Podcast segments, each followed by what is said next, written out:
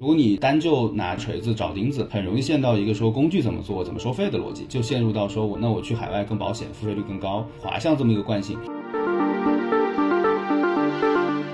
我们有一波 Lab 的用户，我们每个月给他做一款功能，那大家投票哪个最多？共创嘛。你们的功能是根据交了钱的用户投票投出来啊，这个九九九他也会觉得交的比较值得，就是我说的声音你们至少会听到。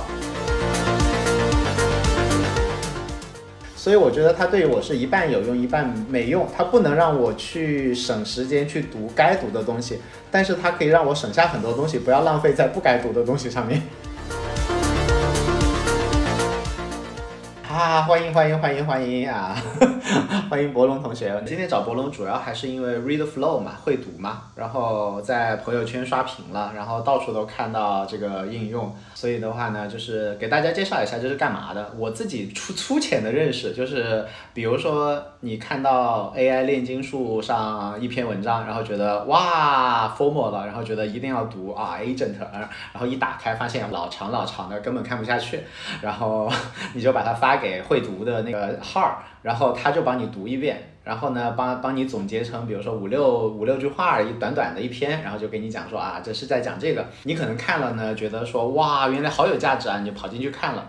也可能发现说写的就是一些废话，然后你就把它给关了，省了时间。对对对，所以那个我肯定介绍不完整，你可不可以完整介绍一下会读是干嘛的？好呀好呀好，我们其实。呃，对用户来说有两个价值啦，一个是说，就是微信里面稍后再读的体验其实是做的比较一般的。那对用户来说，就大家的习惯，过去其实就是看到有一些稍后要读的文章就发给自己，或者发给文件传输助手。所以你转发这个动作，其实可以呃呃顺带就换成发给会读的这个小助手，然后他就能帮你去事后做总结。然后因为以前的习惯有点像，包括在网页端 Evernote 的检查，就是检查完之后，其实也没有一个阅读的中间层。这样的话，其实你对原文就很难有一个消化、进一步往下消化的动力。那现在大家在群里面看到各种文章越来越多，包括最近比如超导，那各种看不懂的东西特别多，你也很难去甄别。所以对用户来说，就是你一个最基本的用户，就把它当工具啊，那就是你把它呃日常群里面看到的，有一些可能你觉得肯定要读的，比如说晚点的文章，对？就是这种就是你要点进去深读的，所以也不需要会读帮你去做甄别。但第二种其实就是你你发现那个原作者你没之前不认识，但标题好像又又有点意思，那你就把它呃扔到会读。而且比如说在群里面清小红点的时候，那其实就是有四五篇连着的。那你也不需要去复制链接啊，然后再去集中发到公众号啊，你就一直不停的转，不停的扔就好。对，然后这个动作对你来说简单可重复，而且只要你发过一次，它在你的分享的那个呃那个区域就置顶了，这是一第一层最直观的。然后这一波用户其实就是每周会用那么几次。简单来说，大家以前在微信里去看文章的体验是走迷宫一样的。对，但是我们希望把它再往下变成批奏折一样的，那就涉及到说日对我日评的一些用户，他经常往我们这里扔的文章非常多。那其实就是只要你在朋友圈跟微信群里面，只要看到文章就往我这里扔，然后白天你扔完，晚上睡觉前你在我们的助手里面做一下回顾，那就是那个竖竖着不停的刷，有文章有摘要，有文章有摘要，然后你判断一下接下来要不要。对这篇文章做深读，这样的话你的阅读面拓宽了。以前你只能读十篇，对，然后现在你能泛读三十篇，然后精读四到五篇，包括你在头条也是走迷宫一样的。那其实我们会觉得说，这样对用户的、对大家的这个阅读效率，我们发现是有提升的，因为知识面拓宽了。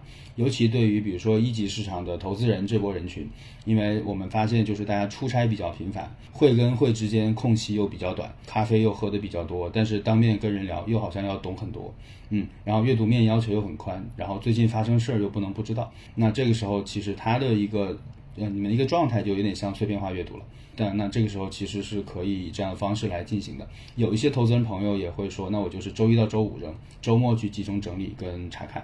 然后这是在会读在在微信端的用户，然后你有一些用户扔了文章非常多，就十篇以上，甚至有的每天会扔几十篇。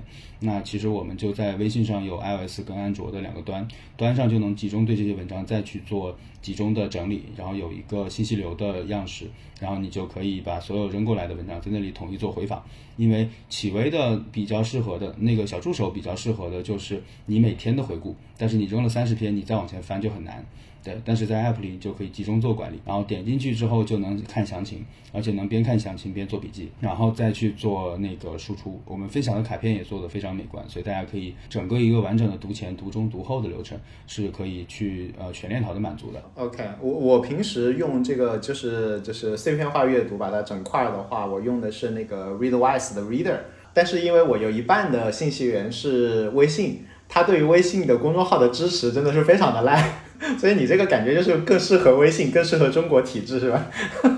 对对对对对，更适合中国宝宝的阅读习惯。就是我们是觉得说，用户是分两种了，一种就是呃移动端的，呃一种是桌面端的，就相当于是有那种纯桌面端阅读的，其实就不太需要会读。但是如果有混合的，能对你移动端的一些习惯做补充。然后还有就是像，如果你是纯移动端的，那其实更需要。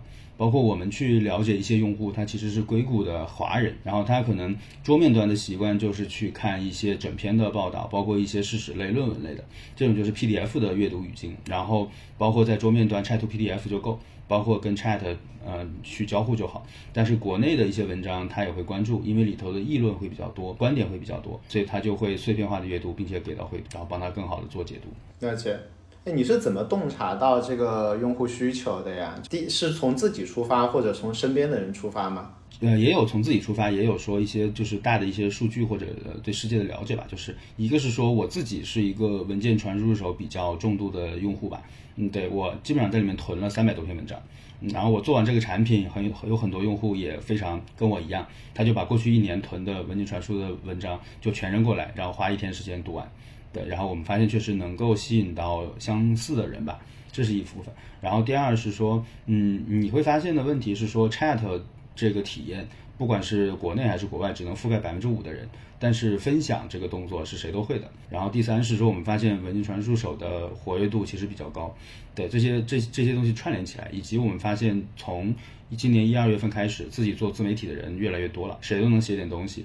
对，然后那这里面内容开始变得越来越泛滥，但用户的呃耐心是有限的，然后只有四十分钟能去读一些东西，然后真的去吸收，就好比大众每天只能看三十分钟的新闻联播，更多可能就不够了，所以这时候带宽是有限的，帮大家做商检，我们觉得很重要。所以其实是你看到 AIGC 或者说现在大家下岗失业，写写写东西的越来越多了，但是大家没看的时间还是就那么点，是吧？所以我们做个东西帮人家消化一下。是的，是的，就业环境不好呢，确实大家会有很做很多兼职，有些时候做影响力可能是最够得着的一部分。这是为什么很多做小红书，包括开自己的号，但是呃 AI 这波来之后，你会发现就是国外发生什么事儿，国内很快就知道。然后基本上是以前是按天为单位，现在是以小时为单位。那这个时候信息的流传速度变快，但洗稿也开始变多，而且洗稿是没有门槛的，对，就跑不像短视频跟游戏，对吧？那个是那些内容是用户消化得过来。所以更多的问题是说产能怎么提升，但是资讯是产能自发提升，但是用户消化不过来。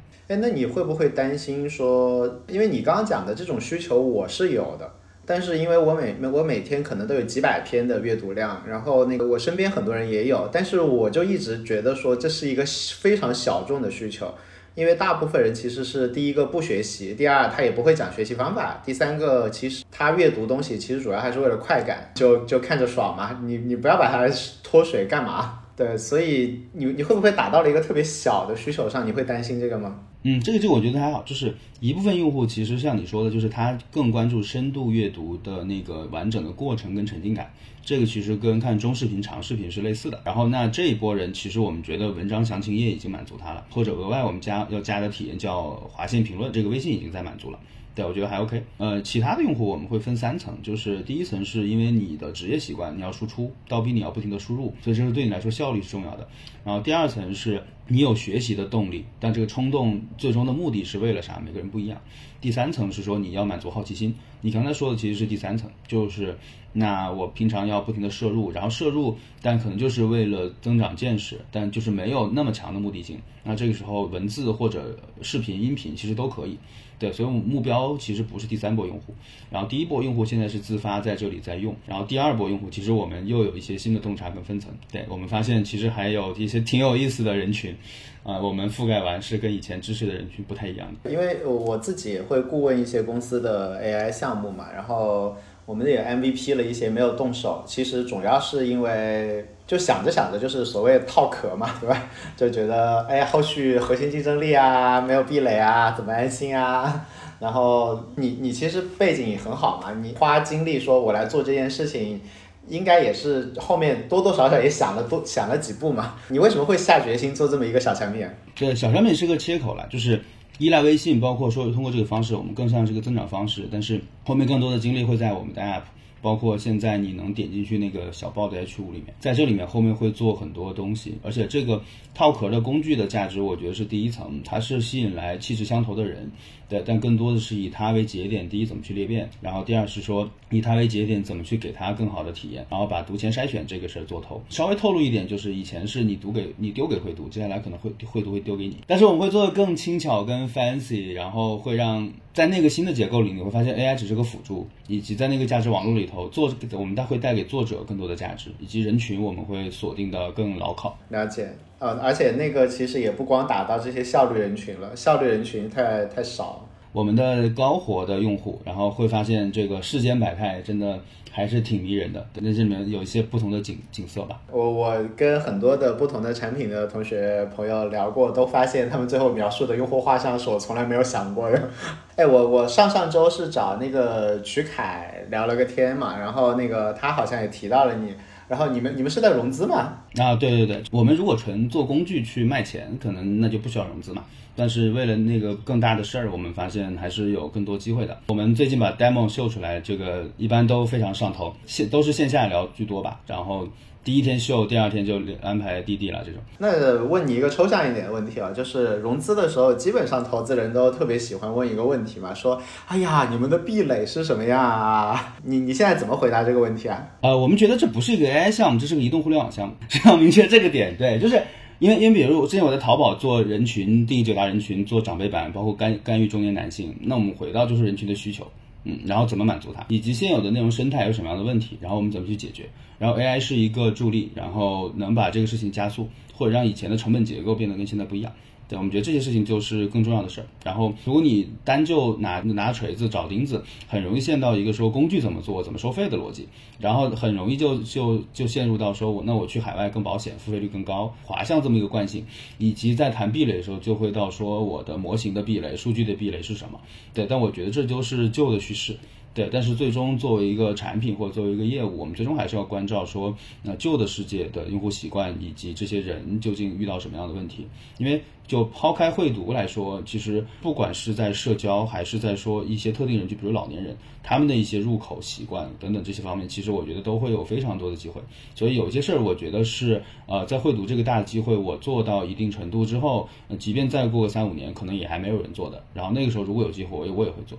就是我觉得这个世界的想象力目前还没有被充分释放。了解了，就是刚刚有同学说太轻了，我也不知道太轻是。如果是模式太轻的话，可能理解是，比如说丢一篇文章给 GPT 或者 Cloud，它其实也可以帮你总结嘛。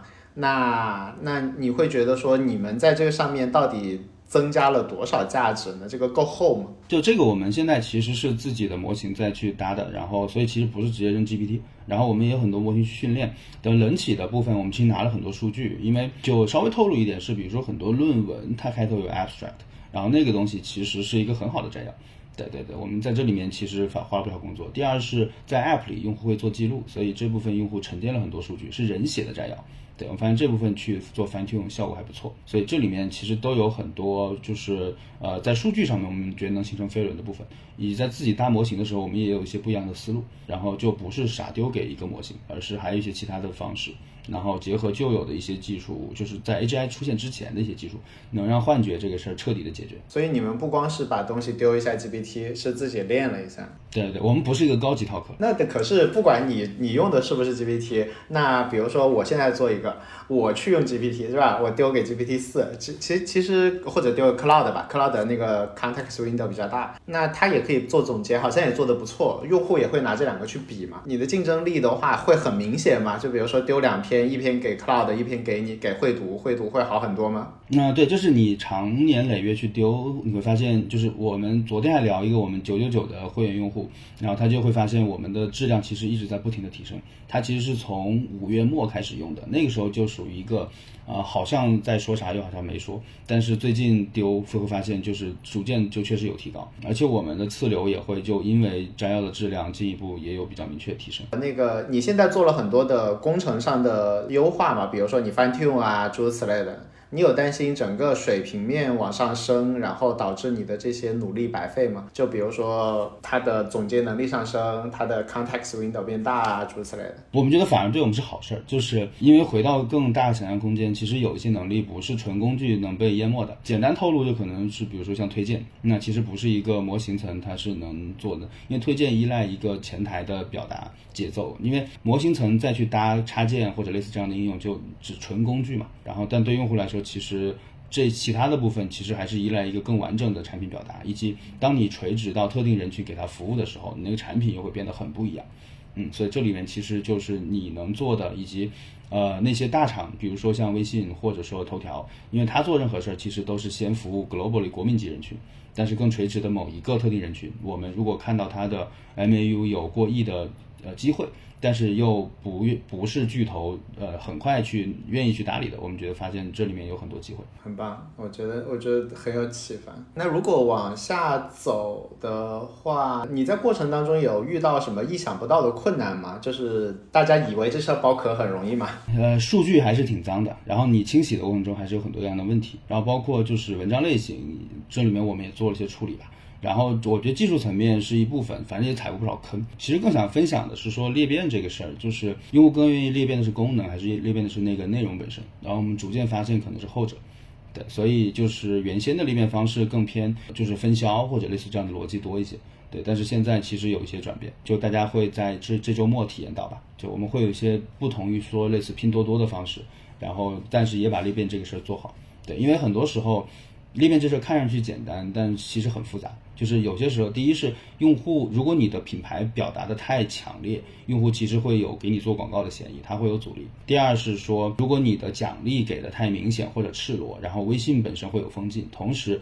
呃，外因过强的外因会挤占分享的内因，然后就会让分享本身变得不纯粹，让一些本来愿意分享的用户不分享。然后我们这已经局部做了些实验，发现还比较 work。然后到周末会让九九九的用户先体验到，再到呃月中或月末吧，大家能看到一个就是我们在这块增长的一些点。我们一开始会觉得说，呃，打特定人群应该比较准，对，然后自发的基于这个功能应该能裂变出来。但确实也有用户帮我们去带，然后但是会发现它一下子能带来两百多人。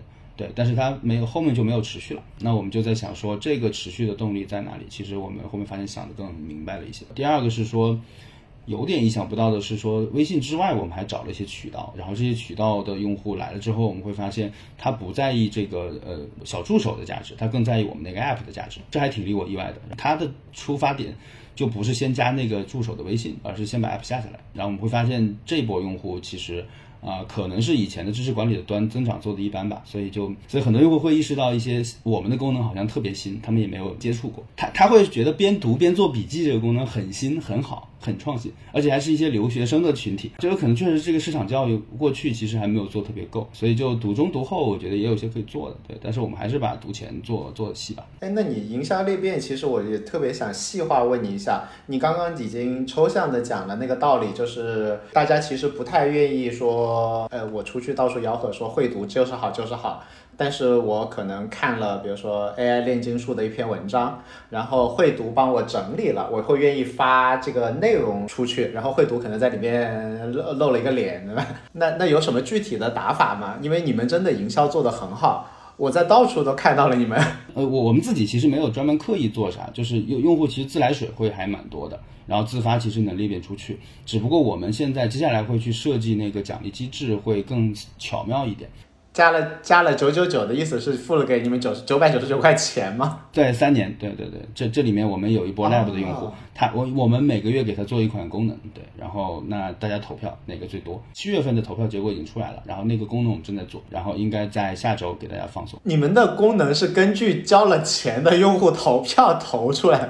我们有百分之十的那个呃精力会在这个投票功能上，对，这样满足一些用户特定的需求。对我们不是被用户拽着比，哎，这个很好。嗯嗯，共创嘛。啊，这个九九九他也会觉得交的比较值得，就是我说的声音你们至少会听到。而且我们做任何功能都是直接艾特到特定的提过这个需求的用户，然后比如说你一个月前提过，然后我就搜那个功能，然后艾特到你说你的这个我们解决了。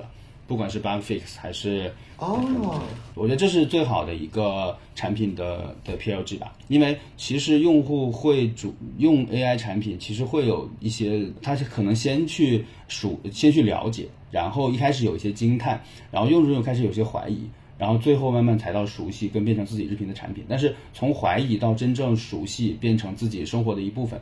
呃，对用户来说是要跨这个鸿沟的。那怎么去打用户？其实就是你要不停的叠自己的功能，且在社群里面或者什么地方告诉他。对，这个这个东西是个啊 PLG，我觉得很关键的一部分。没有解，你们贵的就收九九九嘛？你们便宜的那一档会收多少钱啊？九十九跟二九九，呃，一年。对，九九九是三年，三年就是完全不限字数，就能无限量帮你摘要各种文章。对，然后还帮你做功能，还有社群。然后二九九就是一年帮你读一千万字的文章，九十九就一年读一百五十万字，然后顺带还有一些功能。哎，之前有一种说法是说中国这边就不太收得到钱，所以大家都要做海外市场。你在中国市场上来就收钱，你收得到吗？还可以，嗯，数字我就不透露了。对，但是我们再往下会打一个永久免费的策略，但是那个策略也会比较巧，就是你还是得先收钱，且对之前的付费用户有一些交代。等我们进化到完全态了吧。OK，所以现在还在一个进化过程当中。对对对，这里面产品能做的事儿还挺多的。对，所以而且那个彼岸，我们现在从那个 demo 上看到还是挺挺挺炸裂的。了解，因为我现在脑子里刚刚听你讲的话，感觉会有三个不同的方向嘛。一个方向是类似于 Readwise 嘛，Readwise Reader 加 Readwise 嘛，就相当于阅读器或者 Google Reader。另外一个其实是有点像今日头条。然后其实是你做入口做分发嘛，还有一个就是如果用户习惯于让你帮他处理内容的话，你可以再丰富掉，做成一个更多功能的小助理嘛。因为微信现在也需要一个入口来做嘛。你你你会更偏向哪个方向？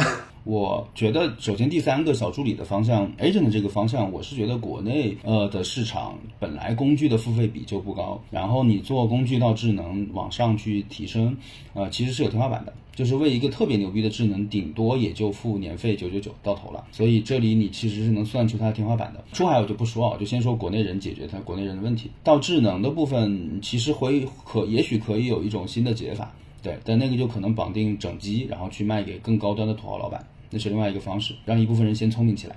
对，然后我其实更偏向于说，类似于第二种吧。我其实不想挑战自己，我其实我对标到一个相对我更能够得着的一个对手。啊，这样我更明确，但我也不会对标极客或者知乎，因为太小。知乎跟字节之间，我们发现还是有一些能对标的空间的。其实有一些它不是互联网公司。你们现在团队有多大？多怎么分工啊？那我们呃之前播客里也讲过嘛，就是就是八个人啊，然后两个产品，两个两个增长，两个产品，两个前端，两个后端。那如果是这样的话，因为你说你还要搞一些什么自己的模型啊，要翻 tune 啊什么的，你人力物力够吗？因为洗洗数据也要人嘛，然后搭搭模型也要人嘛。对，所以要融资嘛。啊，啊，等等钱是吧？对对对对对对，但是不等钱，我们我们自己也得做，对，然后这就看怎么借力来搞了。OK，那那你现在的话，其实首先是把它当做一个移动互联网产品，然后加上了 AI 的能力。所以，如果是这样的话，其实这个配置是合理的。是的，是的，还就是就是小团队嘛，然后往前冲就好。我们最多不超过十二个人，我还比较倾向于像 Midjourney 那样的状态跟人员分工等等，就有一些可能用志愿者来完成。还有一个问题就是合规性问题，你现在有考虑吗？因为现在大家做这种就是应用的话，里面用 GPT 或者用其他的问题，总有各种各样的合规的问题嘛。你现在有这种问题吗？我们我们还是挺注意的，所以就是第一是。呃，尽量用自己的模型。第二，反正整个申报备案的流程我们正在走。然后第三是说，特定的类型的文件我们是不处理的，就是所以就是你会看到我们在兼容链接的时候比较谨慎。订阅号就是 OK 的就 OK，但是订阅号我们不做快照逻辑，比如说文章下架了或者怎样，我不不在本地帮你做缓存。嗯，我们不做快照，因为我们不是纯工具。然后比如说 PDF，我就坚决不做。然后还有就是飞书文档跟腾讯文档，我坚决不做。对，因为这里面它是后审机制，所以你稍微写点东西，再让我摘要一下。对，然后知乎 OK 的，嗯，然后极客相对好一点点，对，然后小红书还 OK，这些都是我们现在兼容的链接，头条 OK，所以就是做内容，反正哦哇，你们很注意啊。因为以前我在 PingWest 嘛做技术总监，所以这块儿其实做内容还是比较了解的，哪些不能做，这不是说一味满足用户需求就好了。容易想到的可能是 GitHub 不能总结，对吧？嗯，因为没有 ICP 备案，对。但是其实还有很多其他问题，在国内要有很多个人假定的。甚至于包括之前也有团队，就是竞争对手相互搞嘛，往对手那边投毒、投投投关掉，是啊，是啊，是啊，太吓人了。评论区就是个很危险的地方，然后你没注意好，你就你就彻底死了。所以大家还是要注意合规性的问题。然后呃，现在如果再给你一支团队，然后再给你一份钱。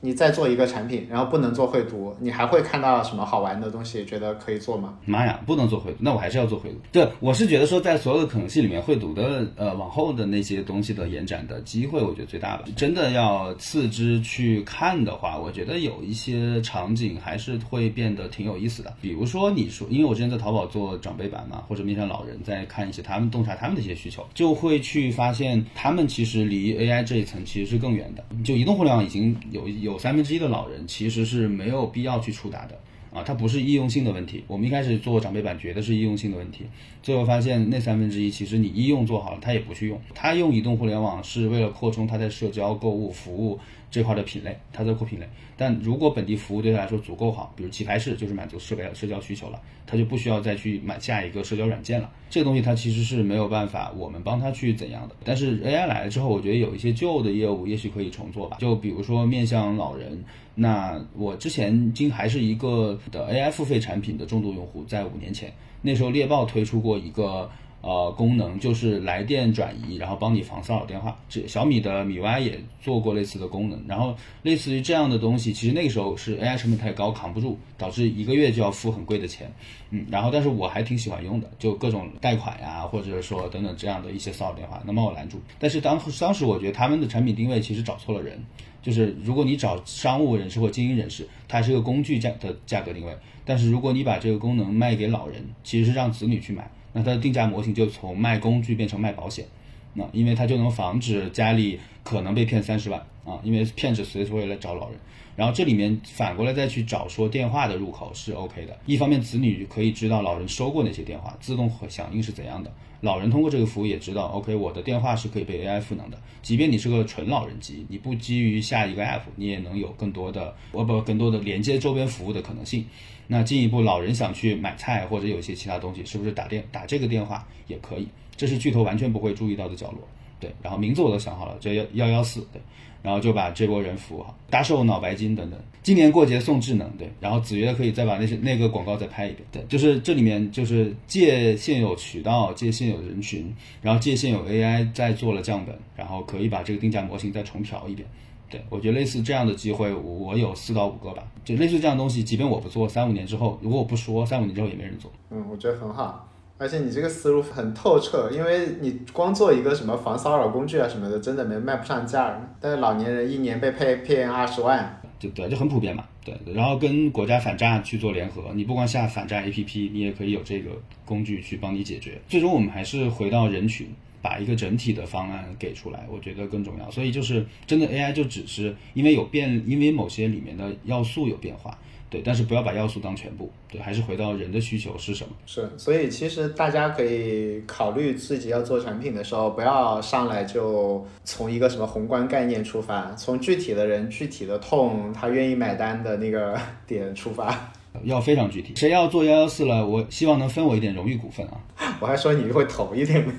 对对对，我也可以投一点。然后，那你刚刚说你就经常付费用这种各种各样的工具嘛？你现在用的比较多的 AI 工具是什么？其实自己业余爱好会有几个换脸的工具我会用。然后我是美金的月付用户，对，因为我我是一个灵魂画手，所以我能画的东西还挺多的。好比你可以理解我是一个人形的妙鸭，对，但是我能画出一些能画的比较像，比妙鸭画的可能还好。或者语境我能拓宽的更多，了解。然后，然后你借助 AI 工具帮助你画的更高效或者画的更好。对，是的，是的，是。反正之前播客也有说过嘛，给小孩画儿儿童节的礼物，这这是一种比较正路子的用法。然后刚刚我的那个小助理，然后还发了消息说，哎，能不能问一下他们他们营销做太好了，然后说他们在面试的时候，面试的人举例子都拿都我会用会读什么的。到底哪个点你觉得是你们成功的的点啊？就是你们做的太好了。我觉得还一般，好吧，我们还有好多招没放呢。我会觉得说，第一，微信生态。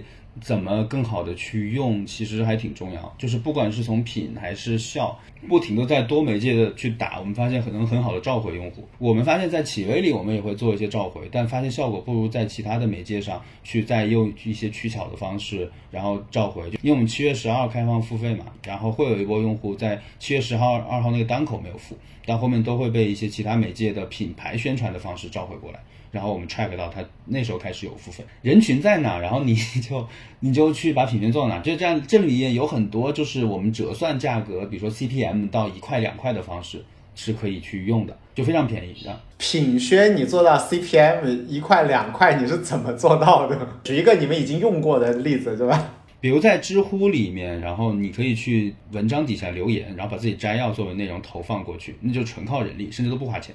然后这里面的浏览量其实还是比较高的，带上你品牌的宣传。我在你另外的播客里面，因为这是你已经讲过的，看到他们会在那个比，比如说 AI 炼金术，但是 AI 炼金术现在的阅读量太小，他们还不还还还不屑于来做。那是还不错，还不错。但是如果有一个大号，他们就会去把它用它用绘图把它做成一个摘要，然后把它留言留上去。如果那个留言留得很好的话，大家就看到了嘛，而且会有点赞，对对，那个是一个我们就是不停的在渗透的方式，然后后面会用蚂蚁雄兵的方式来干这个事儿。哦，这招确实蛮有用的。然后我还听你在播客里面分享说，有一个被极客封掉的功能，就是人肉在在帮那个极客的那个做总结，然后回帖回上去，然后大家就非常爱。是的，之前猫柱有一篇文章，就是底下留言我们总结的很好，然后大家就开始对这个产品有概念。我就觉得总总结是一个现在的抓。手吧，但是我们发现后面其他东西做好，其实有更牛逼的武器的。但反正现在已经，我们觉得在小的圈层有大家的回音式效应吧，因为就是你身边总有用它的人，我觉得这个还挺重要。我也用了一下你们的产品，我觉得对于我现在来讲最大的作用，因为我看了一下它对于我的那个总结，我觉得没有特别好。我我觉得它有一半有用，有一半没用。有有用的那一半呢，就是它让我可以看出来这篇东西不好。我就可以不读了，但是如果这篇东西好的话呢，它其实很多时候还不太能够 get 到好的点在哪里，所以我觉得它对于我是一半有用，一半没用。它不能让我去省时间去读该读的东西，但是它可以让我省下很多东西，不要浪费在不该读的东西上面。这是你们现在最大的一个功能吗？还是只是因为我碰巧用到？啊，不是这样，是这样，就是周评主要是用来避坑，然后有一些文章做读前热身。对，现在还没有到你的那个要求叫脱水稿。呃，作为一个就是开了公众号且写文章也比较有比较大影响力的作者，其实对自己的内容的 ego 其实也是比较大，所以一开始的心态肯定会丢一些自己的文章，然后丢进去试一试。对，然后就会发现不一样，或或者说没有完全说中，被你看出来，然后。这叫原作者谬误。然后我们九月份会有一个方法来解这个问题，但也有那种原作者会觉得说 OK，但是因为那是是因为它的内容偏事实和呃步骤类的这种，其实我们比较擅长，因为也不会说错漏什么东西。像炼金术是偏观点类的，而且其实观点都还蛮好的。对，最早我们去做 daily 做日报做内容的时候，其实也经常会引用炼金术的东西。对，里面的洞察还是非常让我们眼前一亮。比如说那个那时候，其实就在说，呃，对吧？AI 的入口在冰箱啊，这这样的一些一些想法，包括对有一些国外的产品的拆解，我觉得还挺到位的。你比如说 Jasper，他们怎么做的拆解比较细，我们有时候内部在讨论这里面的一些洞察，还挺好的。太好了，我们商业互吹一下，商业互吹。对对对，会读真好，大家赶紧去用。我确确实这样，确实练练习室，我觉得真的还是就是有有自己的很多不同的想法。好的好的，然后那个那个再问你最后一个问题，是在听的同学很多也是想要在 AI 方面做个小产品的。现在有一个人，你现在也不知道他想干嘛，然后那但他就想在 AI 方面做点事儿，那你。能不能给他一两个你的亲身实践的建议？说你们一定要千万别这样，那个是错的。有有没有什特别是反共识的建议？有没有？我我觉得首先可能反共识的那一点叫，比如说不要做海外，不要做海外。我觉得海外的机会是有，但我觉得那更像赚钱的机会。然后当你真的发展到一个大的平台级的可能性的时候，你一个亚洲人的脸去做更泛化人群的扩散，其实你是会有劣势的。最终你是海外积累的经验到国内可能更有帮助，而且我觉得国内很多人群的问题还没有被解决完。那这个时候你在本土一个更 globally 的市场，然后去解决他们眼下的一些疾苦跟问题，我觉得是有可能性的。而且第二个是说不要做工具，或者说不要只做工具，然后想想平台级的机会啊，比如说陌生人社交基于这个有什么机会？啊，我觉得都是可以去进一步去探讨的，而且不不仅仅是说两个陌生人基于 agent 冷起做开场，这样一下就能想到的东西，我觉得可以想得更深一点。尤其回到女性用户在陌生人平台的一些困惑问题，你再去拆解，然后看 AI，尤其是基于纹身图有什么样的可能性，还是回到用户吧，因为现在大部分其实是回到工具和功能以及功效，就现在大部分是一个手电筒或者一个稍微 UI 做的美观一点的手电筒。嗯，现在就是这样的一个一个阶段，但还没有到真的头条或者美团这样的大平台出现的时候。了解，你你这两条确实蛮反公式的，那很好，非常好。对对，而且一旦在海外做，你会发现有一些很直接的问题，不光是文化上，就比如说 Chrome 插件或者独立站，我觉得就已经卷的不要不要的。嗯，我觉得那是个血海，但国内其实更像蓝海，就很多人其实还没有真的开始去孕育那个新的机会。而且，当你这些东西在国内得到验证之后，你会发现迁移到海外可能也更准。而且那个时候，因为你离这波人民更近，然后由于人性相通，你做海外其实发现哦不一样。就这个时候，你把内功修炼好，然后再出去，其实也许反而是个更好的路径。是非常有道理。国内虽然就有各种各样的问题，但是其实也挡住了非常多的人，尤其是大厂的步伐。我在研究公司的时候，研究产品就发现全是海外案例。国内案例很少，这其实是好事，是机会。那是为数不多的一个小奇迹吧，但是其他的我们确实见的比较少。所以大家可以从还是从国内做起，然后另外一个就是不要他上来就是工具思维，嗯，然后还是可以想大一点，然后想的本质一点。平台级的机会，从博伦这边来看的话，其实还是有，你可以想大一点，切口小一点，但是切口从具体的人具体的痛切，但是最后想的还是要大一点。其实也不说就是多么大的所谓平台机会吧，但是我觉得垂直人群的机会是有，然后有一个就是围绕说几千万 MAU 可能有一个机会，那其实你细分足够了解，那是 OK 的。很好很好，然后那个谢谢博龙的时间，然后有人问怎么下载，就 App Store 可以去搜会读，然后公众号也是叫会读吧，Read Flow 吧。对，会读 Read Flow，在微信里搜会读 Read Flow，先加小助手，这是一种，或者在 App Store 里搜会读，先从 App 开始用起，但 App 也会引导你加小助手，不要钱也是可以用的，我现在还没有交钱，再用两下就会催我交钱。啊，我两万字，是是是，我们特意前置把没把收费那个交代的太多。对，让你先用起来，离不开了再再说，来交点钱，挺好的，所以大家可以都去都去用一下。好，好，谢谢。好的呀，好的呀，谢谢谢。祝炼金术越来越好，生意兴隆，生意兴隆，生意兴隆，谢谢。好，谢谢，好，拜拜。拜拜拜。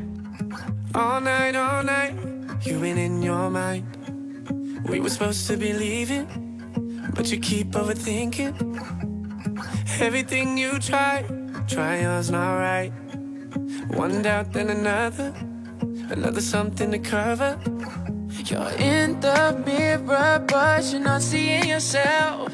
Just seeing all the ways you could be someone else. I know you feel sometimes like you're not good enough. You're not the only one. All I'm trying to say is don't change. Every part of you is just right. Don't change Not a single curve or one line. So I cover up your flaws When they make you who you are. All I'm trying to say is don't change. Don't change. It's hard, it's hard see things clearly. Yeah, I felt how you're feeling. All of the stress, pressure, all in pursuit of perfection. Wish you knew that imperfections make you an exception. You're in the mirror, but you're not seeing yourself. Just seeing all the ways you could be someone else. I know you feel sometimes like you're not good enough. You're not the only one.